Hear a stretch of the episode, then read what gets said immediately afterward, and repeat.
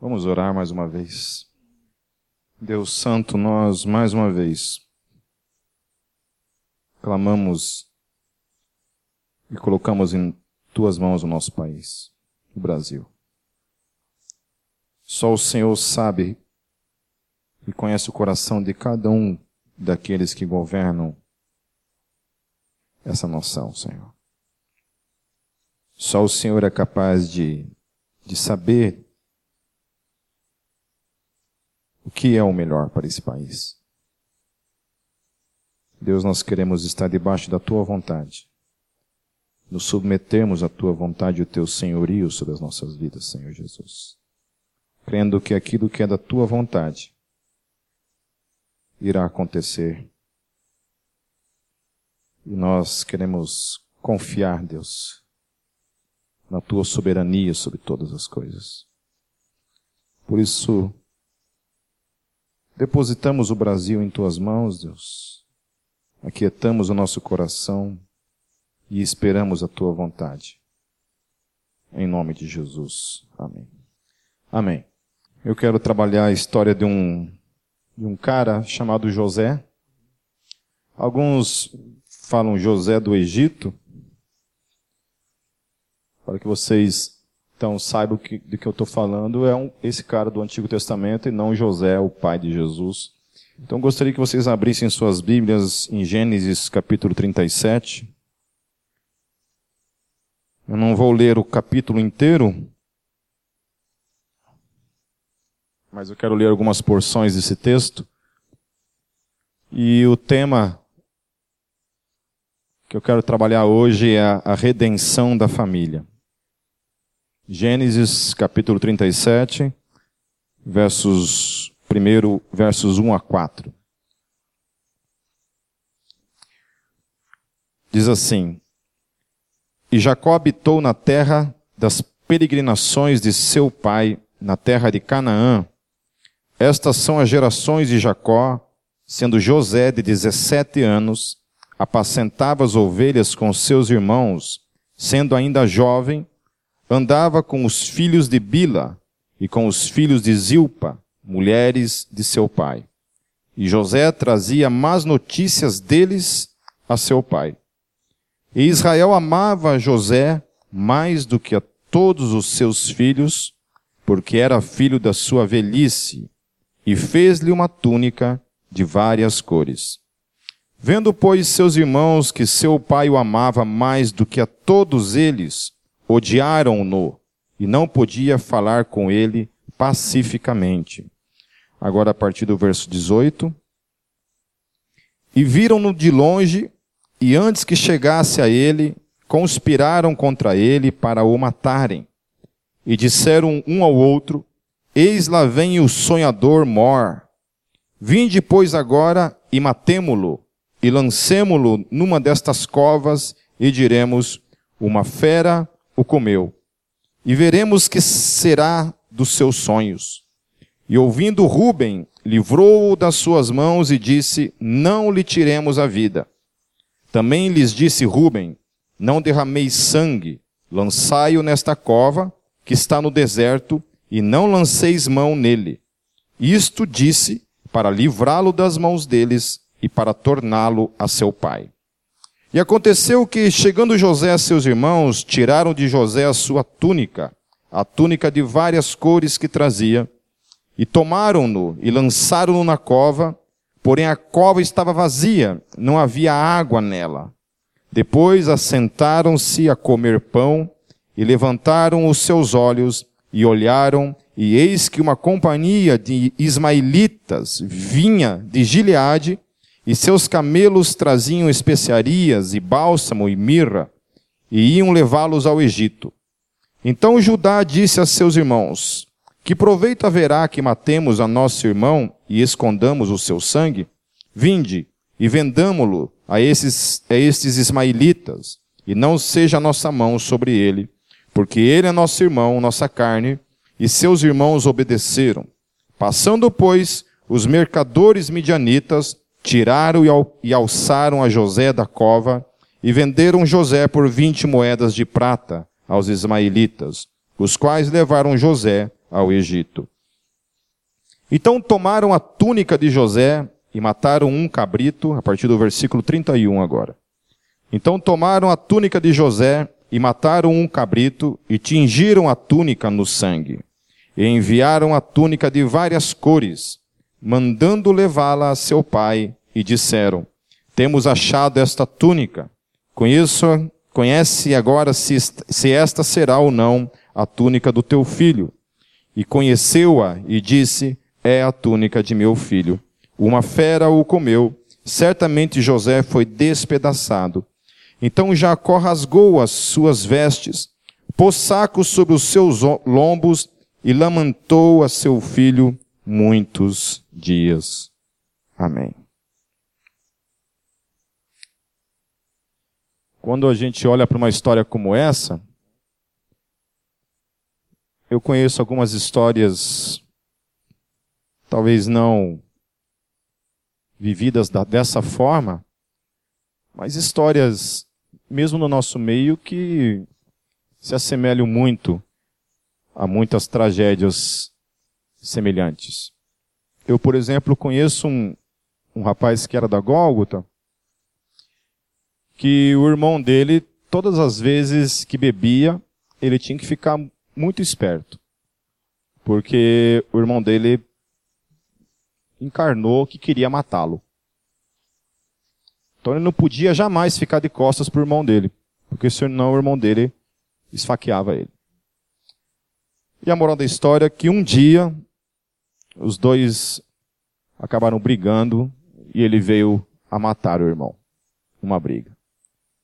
Ele acabou sendo preso por causa disso.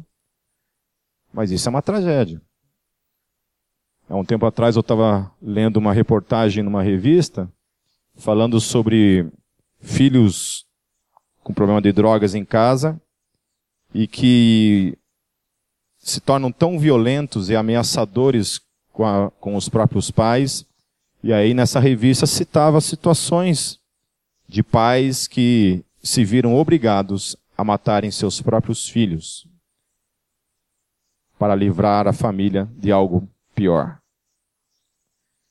Então, tragédia faz parte da vida de muita gente. Né?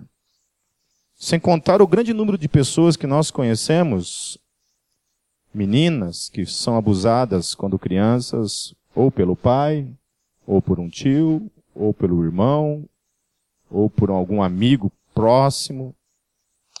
E aí dizem que o número de meninos é muito maior ainda, né?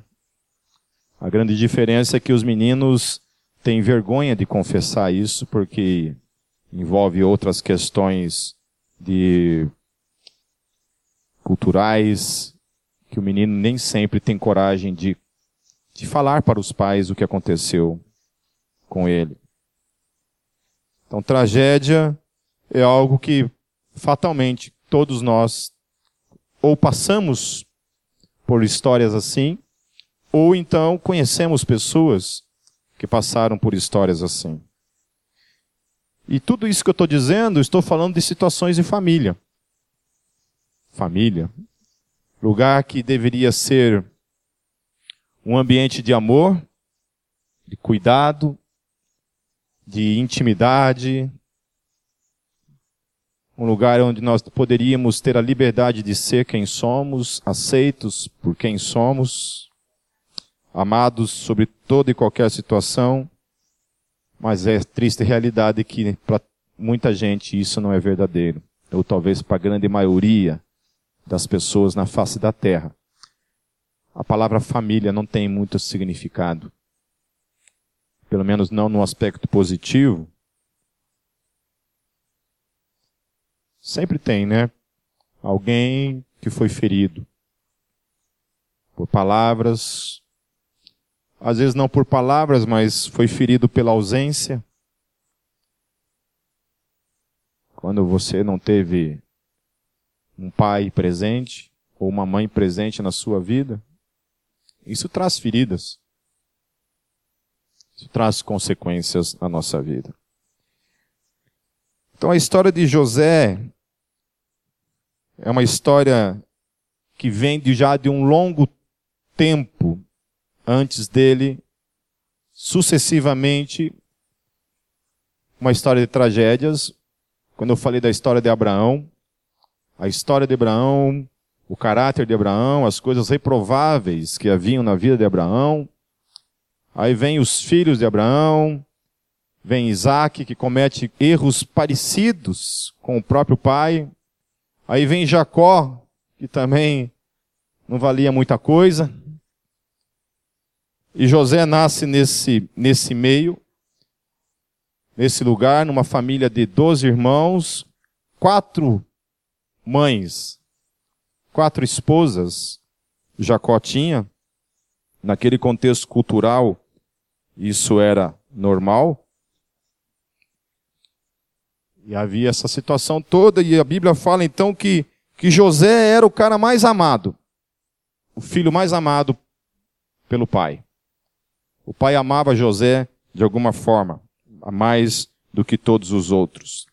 Então, esse ambiente, ele gera dois, dois, dois tipos de filhos, né? Geram aqueles filhos, então, que não são amados, que começam a perceber certas preferências dentro de casa, que é o que estava acontecendo com os outros filhos, que viam as preferências na vida de José. Talvez José fosse aquele que ganhava presente o tempo todo, enquanto os demais não. Talvez José fosse esse cara que recebesse carinho o tempo todo, enquanto os demais não.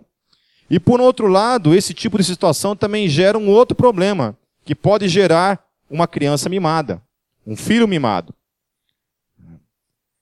É horrível, né? Eu, particularmente, quando vejo uma criança mimada, eu, eu, eu, ou eu saio de perto, ou um beliscãozinho santo vai, vai, vai rolar na parada ali, entendeu?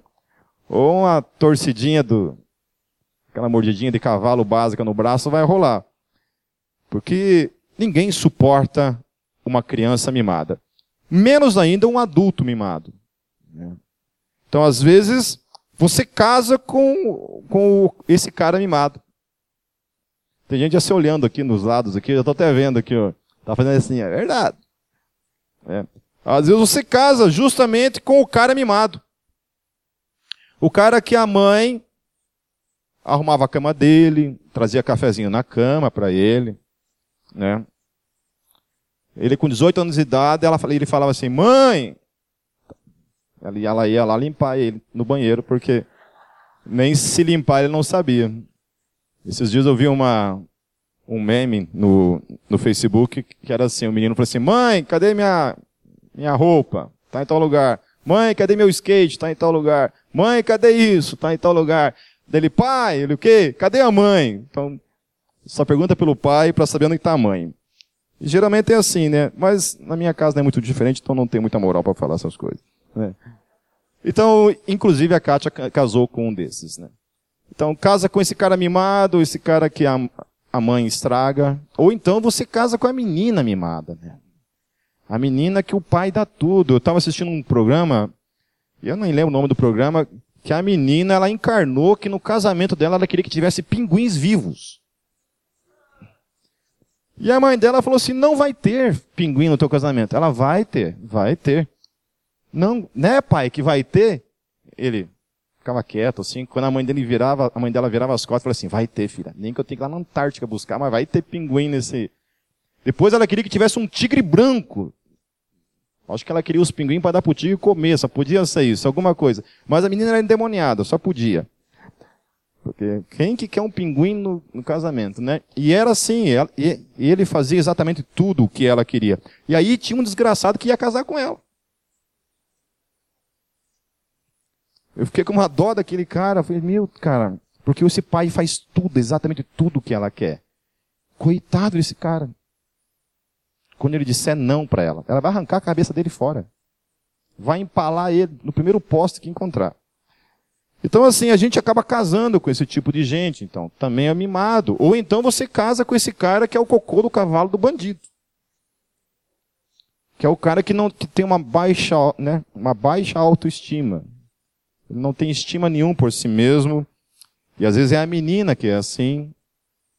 Então não adianta você falar que ela é linda, não adianta você lamber ela o dia inteiro, que ela mesmo assim se acha a mulher mais feia do universo, né? a mais chata. Olha, a mais chata a gente até concorda, né? Porque. Essa dá para abrir um concurso no Miss Chatice para ver quem ganha. Então José, ele era esse filho mimado.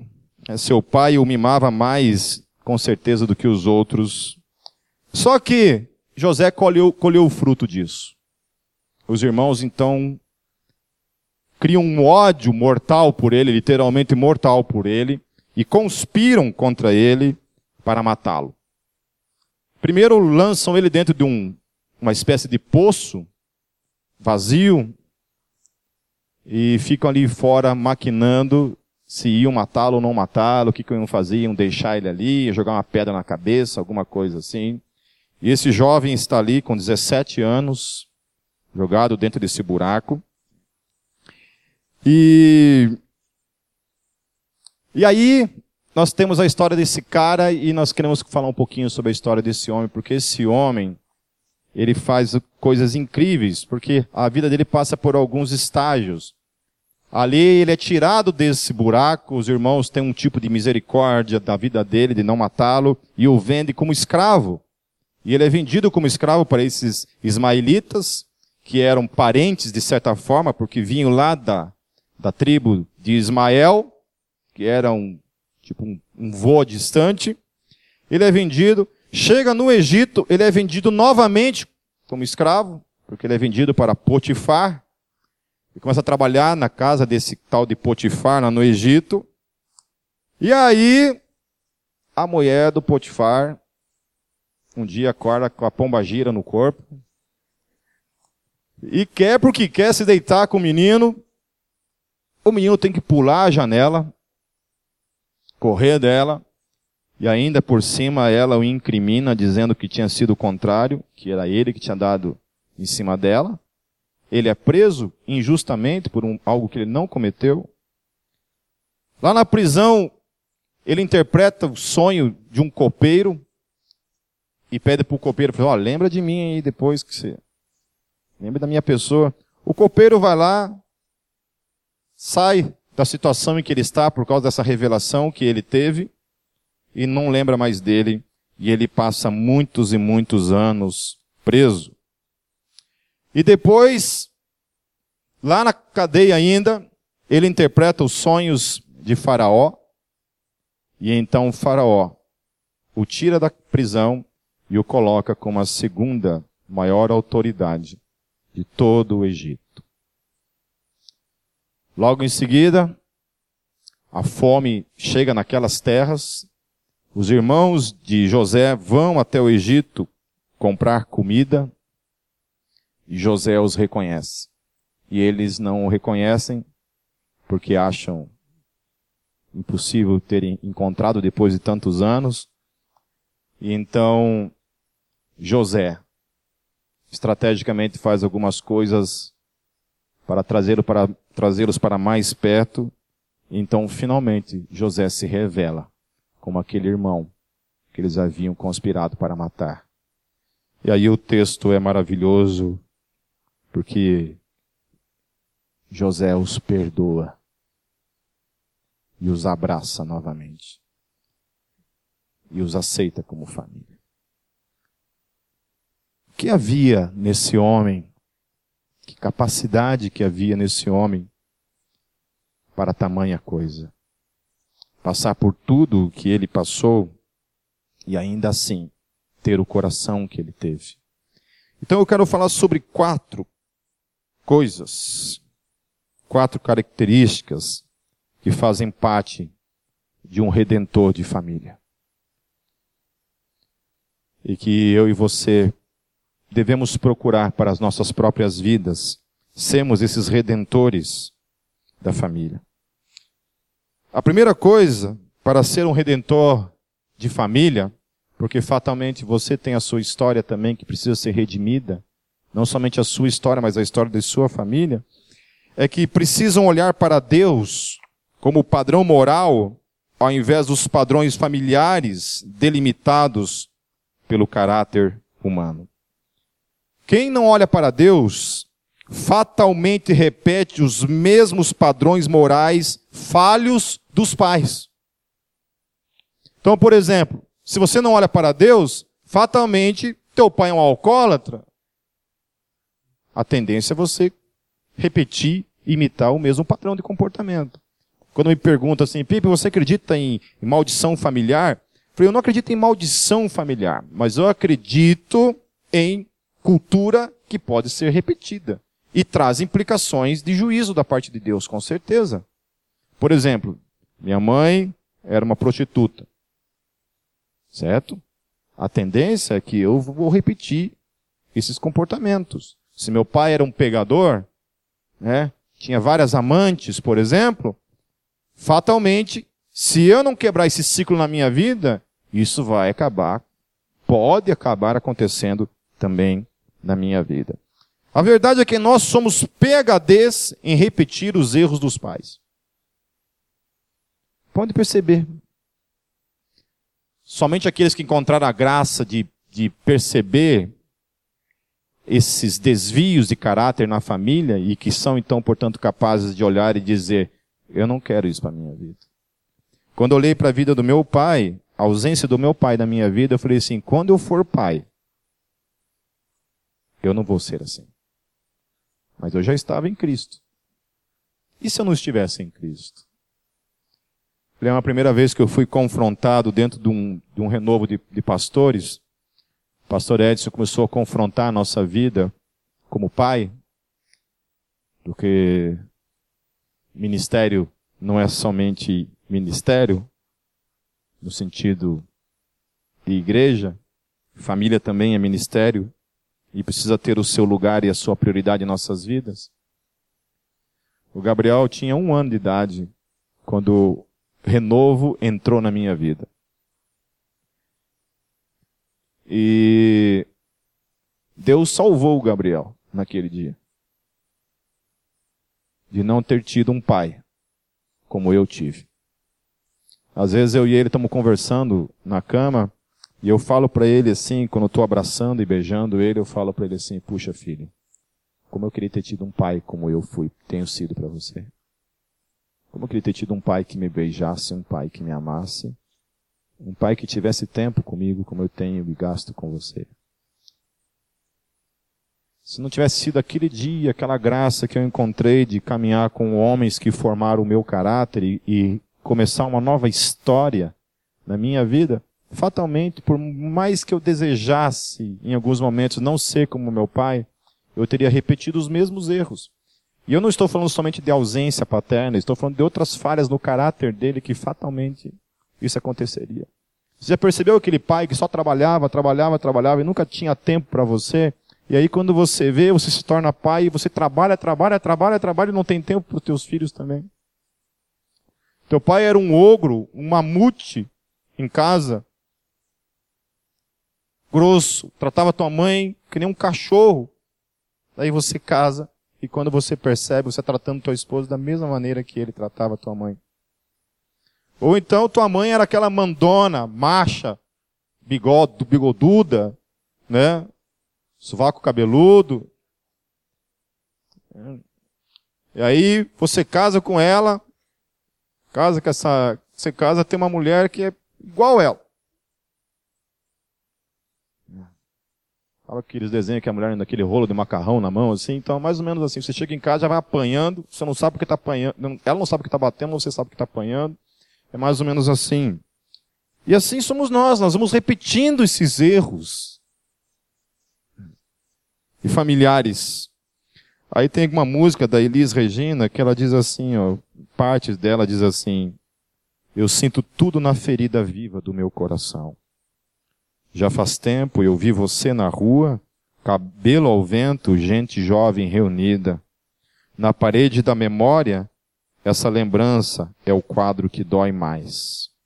Minha dor é perceber que apesar de termos feito tudo o que fizemos, ainda somos os mesmos e vivemos. Ainda somos os mesmos e vivemos como os nossos pais. Nossos ídolos ainda são os mesmos.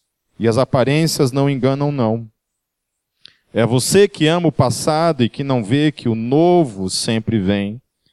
Hoje eu sei que quem me deu a ideia de uma nova consciência e juventude está em casa, guardado por Deus contando o vil metal. Minha dor é perceber que apesar de termos feito tudo, tudo, tudo o que fizemos, nós ainda somos os mesmos e vivemos. Nós ainda somos os mesmos e vivemos. Ainda somos os mesmos e vivemos como os nossos pais. Eu fico vendo isso muitas vezes. A gente pega, casa, né? Eu acho legal quando as pessoas vão casar e estão empolgadas para casar e aí ela sonha, ela faz aquele aquele sonho Dom Juan na mente, o hollywoodiano, né? Ela, ele pensa assim, cara, o dia que eu casar, eu tenho um amigo que casou, antes de casar ele falava assim, cara, quando eu casar, nunca mais eu vou brigar. Nunca vou brigar. Igual vocês. Ele falava assim, eu nunca vou brigar igual vocês. E outra coisa, café todo dia, ele, né, ele falou assim é, ser um cafezal diário na minha casa, né? Aí ele casou, nem três meses depois, começou a quebrar o pau. E aí não tinha tanto café quando ele gostaria. O café não é bem assim. É, calma, a coisa não é bem assim. E aí ele percebeu então que que agora era tarde. Mas eu estou dizendo essas coisas porque esses comportamentos de alienação que muitas vezes nós presenciamos em casa, isso fatalmente se repete na nossa vida. E se nós não tomarmos o cuidado, isso vai se repetir também na vida dos nossos filhos. Então a história de José era uma tragédia, mas ele olhou para o plano de Deus para a sua vida e caminhou como um ator de um único ser na plateia, aquele que o assiste em todo o tempo, inclusive enquanto dorme, o Deus pessoal chamado Yahvé. Aleluia. Quando Deus entrou nas nossas vidas, meus queridos, havia um propósito muito maior do que apenas sermos salvos, mas havia um propósito de nós resgatarmos a nossa história, de nossa história ser redimida, de nossa história ser diferente. Porque se nós continuamos no mesmo rumo de quando, de antes, significa que nós não tivemos um encontro verdadeiro com o Deus vivo. A minha vida precisa mudar. Eu não posso continuar sendo os mesmos, repetindo os mesmos erros dos meus pais. Eu não estou dizendo que nossos pais não tiveram acertos, mas estou dizendo que nas questões de acertos, com certeza nós devemos imitá-los. Meu pai, por exemplo, é um homem muito zeloso por certas coisas. Demais, assim. Ele era um cara caprichoso.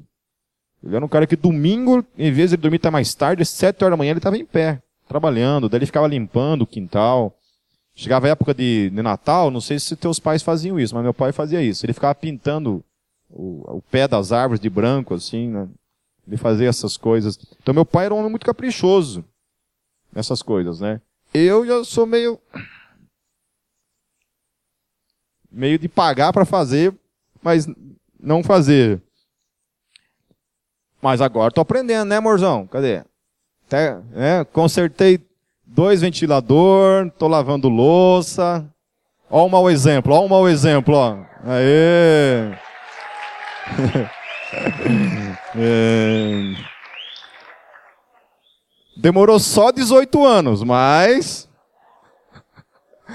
Tem esperança, mulherada. Não desiste do ogro aí.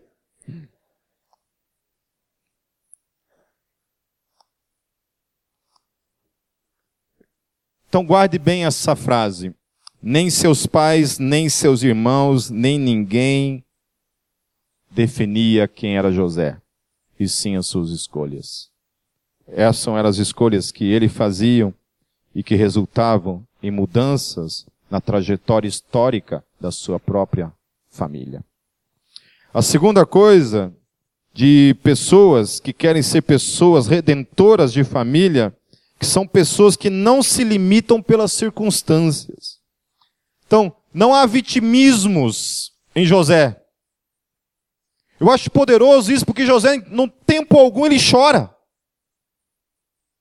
Você não vê ele se prostrando o tempo todo e chorando e dizendo: coitadinho de mim, olha a minha história, olha o que os meus irmãos fizeram comigo, olha o que essa mulher fez comigo, olha o que esse copeiro fez comigo, Olha eu na condição em que eu estou. Deus me abandonou. Ele não chora em nenhum momento. Ele não olha para ele mesmo e diz: tadinho de mim, coitadinho de mim. Conhece gente que morre de dó de si mesmo? Conheço a maioria de vocês aqui. Tem uma dó de si mesmo. A gente chega a chorar de dó. Tadinho de mim. José ele não fica deprimido, chorando com dó de si mesmo. Por mais que tenha vivido uma história entre o amor do pai e o ódio profundo dos seus irmãos e as conspirações da vida contra ele, essas coisas não definem ele. Ele não se entrega. Ele não olha para tudo isso, se prostra e diz: Vou deixar a vida me levar. Ele reage a tudo isso, ele consegue reagir em situações que a gente até mesmo duvida. Seus irmãos deixaram dentro de um poço para morrer, depois de desistirem de matá-lo, decide vendê-lo como escravo. Os que o compram o revendem como escravo, o revendem como escravo no Egito, para um homem chamado Potifar. A mulher de Potifar tenta convencê-lo a se deitar com ela. E aí eu acho tremendo, porque quando essa mulher tenta, eu fico pensando assim, quantos de nós no lugar dele, com a vida na situação em que está, já na lama, não teria pensado, quer saber de uma coisa? Já que a vida me lascou, eu vou tirar um proveitinho da vida. Já que Deus me abandonou, já que ninguém me ama, vou aproveitar e vou para a galera. Vou negociar o meu caráter. E você conhece pessoas assim? Porque olha para o seu vitimismo, olha para a sua história, para o seu legado familiar, ele olha para tudo isso e usa isso como álibi para pecar para então fazer da sua vida uma vida de pecado, longe da vontade de Deus. E aí se entrega. Ah, já que meu pai é um alcoólatra, eu vou me drogar também. Eu vou encher a cara também. Já que meu pai me abandonou, então também eu vou virar um cara agressivo, que vou sair na rua batendo em todo mundo. Ai de quem atravessar na minha frente. Ele não. Da onde esse menino consegue encontrar caráter, meus queridos? Eu não sei.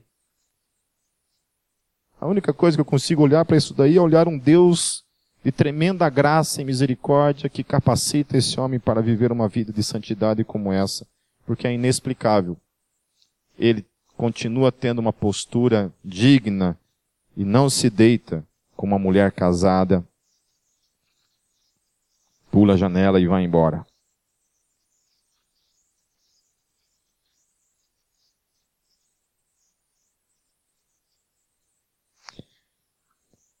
Eu li uma história de um homem essa semana, de um homem que. Um homem muito rico. E um dos gerentes, funcionários da sua empresa, roubou apenas 8 milhões da empresa. 8 milhões. Qualquer um de nós teria feito o quê? Chamado a polícia mandado para cadeia. Esse homem apenas afasta esse, esse funcionário da função dele, o despede e manda ele embora. E apenas isso. E o homem sai, da, sai na estrada com os seus 8 milhões que havia roubado. Cinco anos depois, esse homem está falido. Esse que o roubou. E ele descobre que esse cara estava com câncer e vai até o hospital visitá-lo, orar por ele e dizer que o perdoava. E aí ele faz uma coisa mais incrível ainda. Ele sai daquele hospital e ele compra uma casa para aquele homem para sua esposa, para que eles não precisassem mais pagar aluguel. E além disso ainda, enquanto ele estivesse fazendo um tratamento, estivesse impedido de trabalhar, ele pagou um salário para aquele homem. Tem pessoas que têm a capacidade de fazer coisas que a gente até Deus duvida, né? Até Deus duvida de até onde o ser humano é capaz de ir e fazer coisas que a gente não consegue nem mesmo compreender. Então, José era um homem que não se limitava às circunstâncias, não eram as circunstâncias que o definiam. Ele era capaz sempre de sobrepujar, fosse qual fosse a situação, e transformá-la em algo novo, em algo diferente. A terceira característica é que não deixam que o passado define seu presente e seu futuro. Então seus irmãos o odiavam, mas ele os amava. Por mais odiado que ele tenha sido, ele o amava. Eu conheço gente que odeia a mãe. Não consegue amar. Odeia o pai. Não consegue amar. Odeia o irmão. Odeia a irmã. Odeia o marido, odeia a esposa, odeia o filho.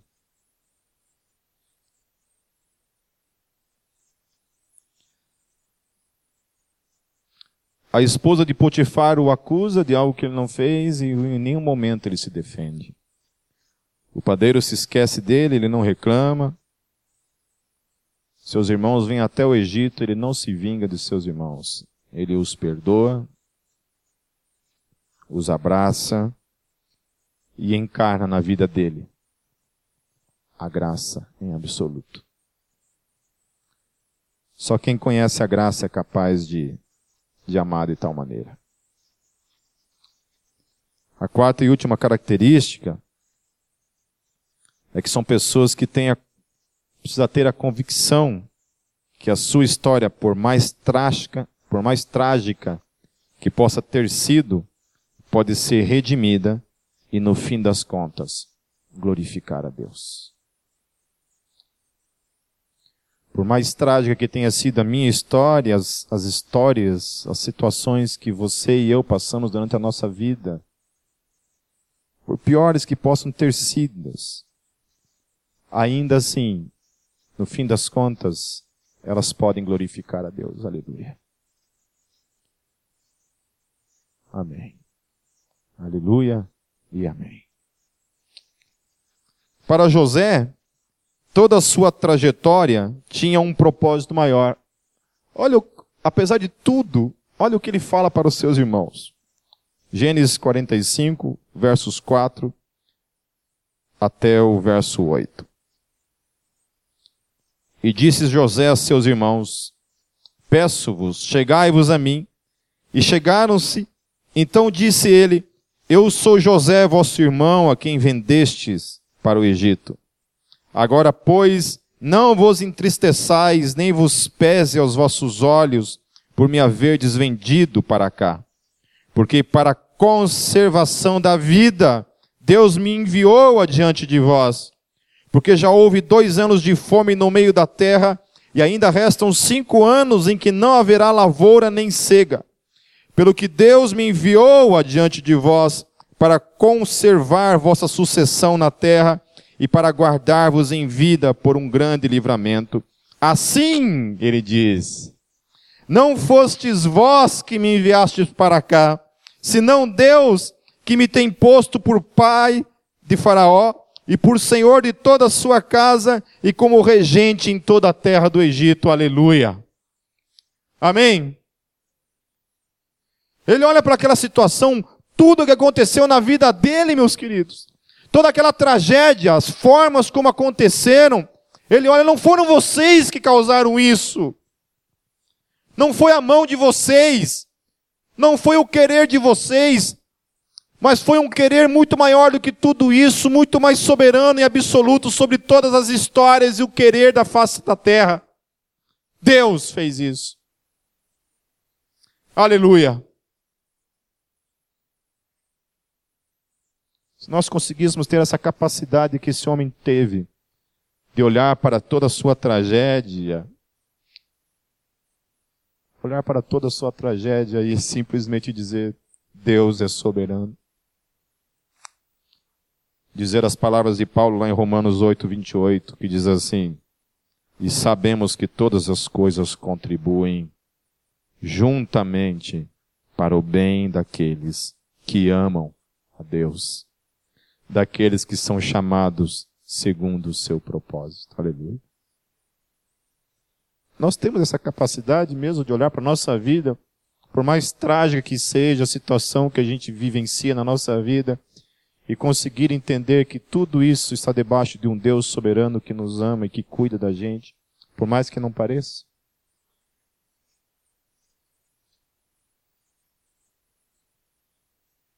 Nós precisamos aprender a olhar para essas coisas e glorificar, no fim das contas, ao nosso Deus.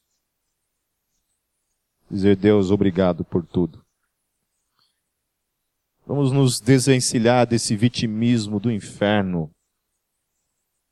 que principalmente brasileiro tem.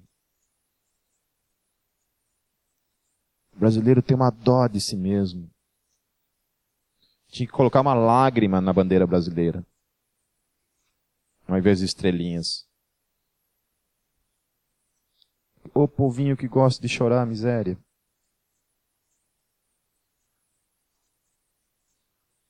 Você olha para a história do Japão, destruído pela Segunda Guerra, e o povo se levanta. A Alemanha Hoje é um dos países mais ricos do mundo. Destruído pela guerra.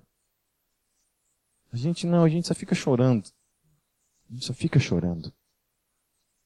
Eu quero encerrar lendo a tradução de uma música.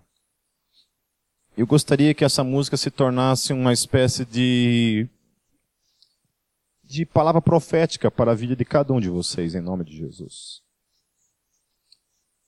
Que vocês tomassem essas palavras como um ato profético para si mesmo.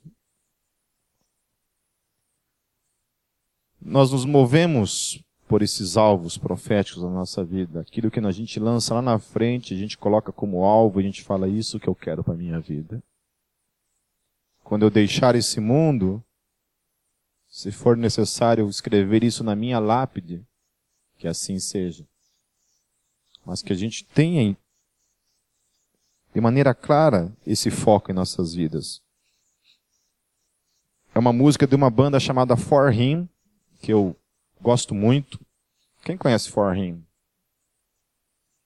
Ninguém conhece For Him? É, você sabe que quando você começa a falar umas bandas dos anos 80 que eram bandas clássicas e, e ninguém conhece, significa uma única coisa.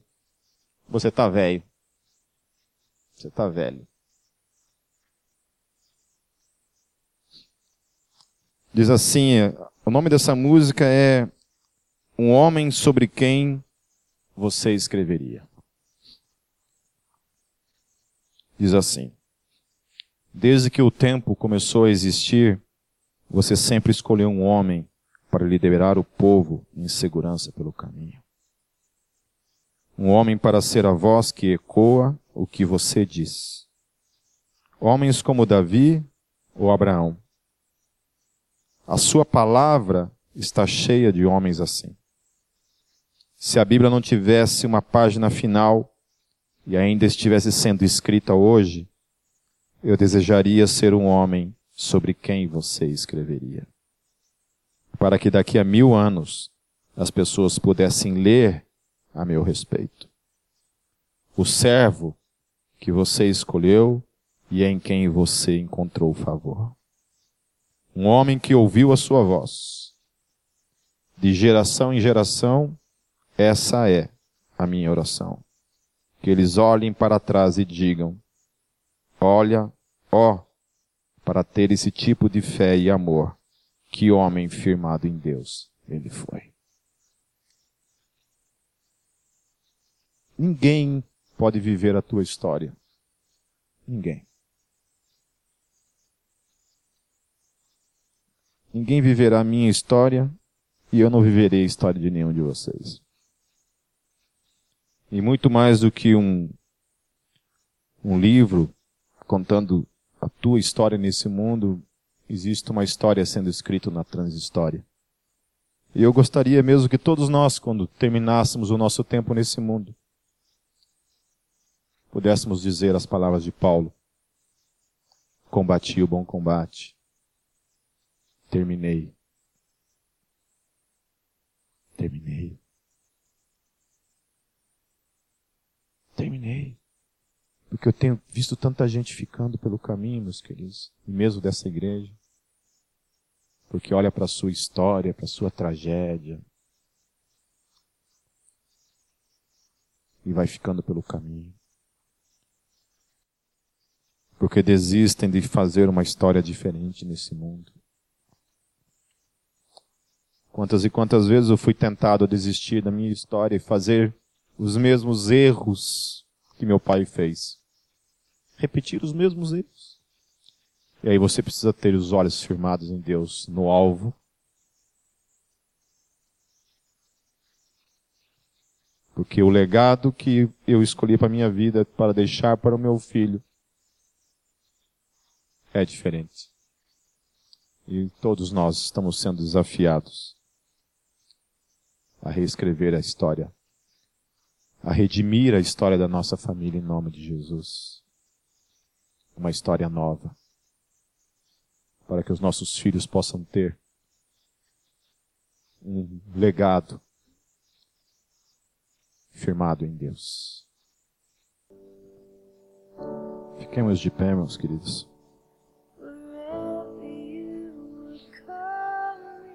Queria que você continuasse com os olhos fechados e agora eu quero que você que você pense em sua família.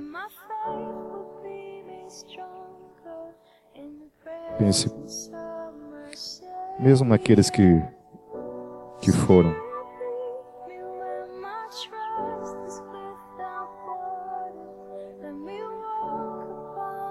Pense no quanto no quanto nós temos realmente feito algumas coisas de modo diferente naquilo que não deveríamos estar continuando ou talvez não imitando aquilo que deveríamos imitar.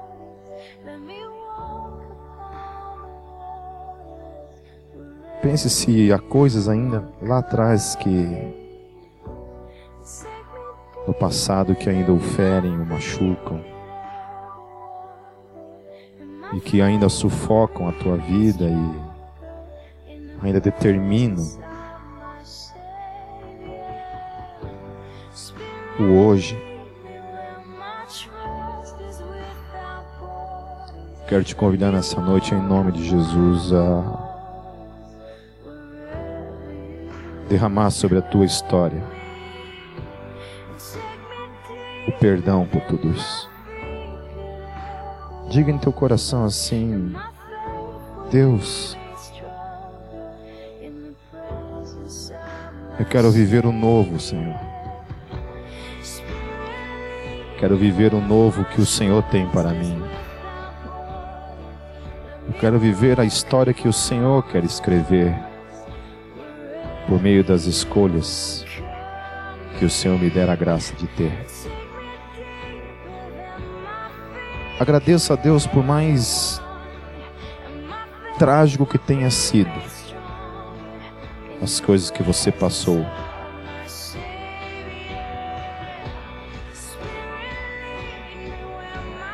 Fale para Deus assim: Deus, obrigado. Obrigado porque ainda assim, Deus, mesmo diante de toda essa tragédia na minha vida, Senhor, a tua graça me alcançou, Senhor. E a tua graça me dá a oportunidade, Deus, de perdoar o passado. E reconstruir um novo hoje e um novo futuro, Senhor.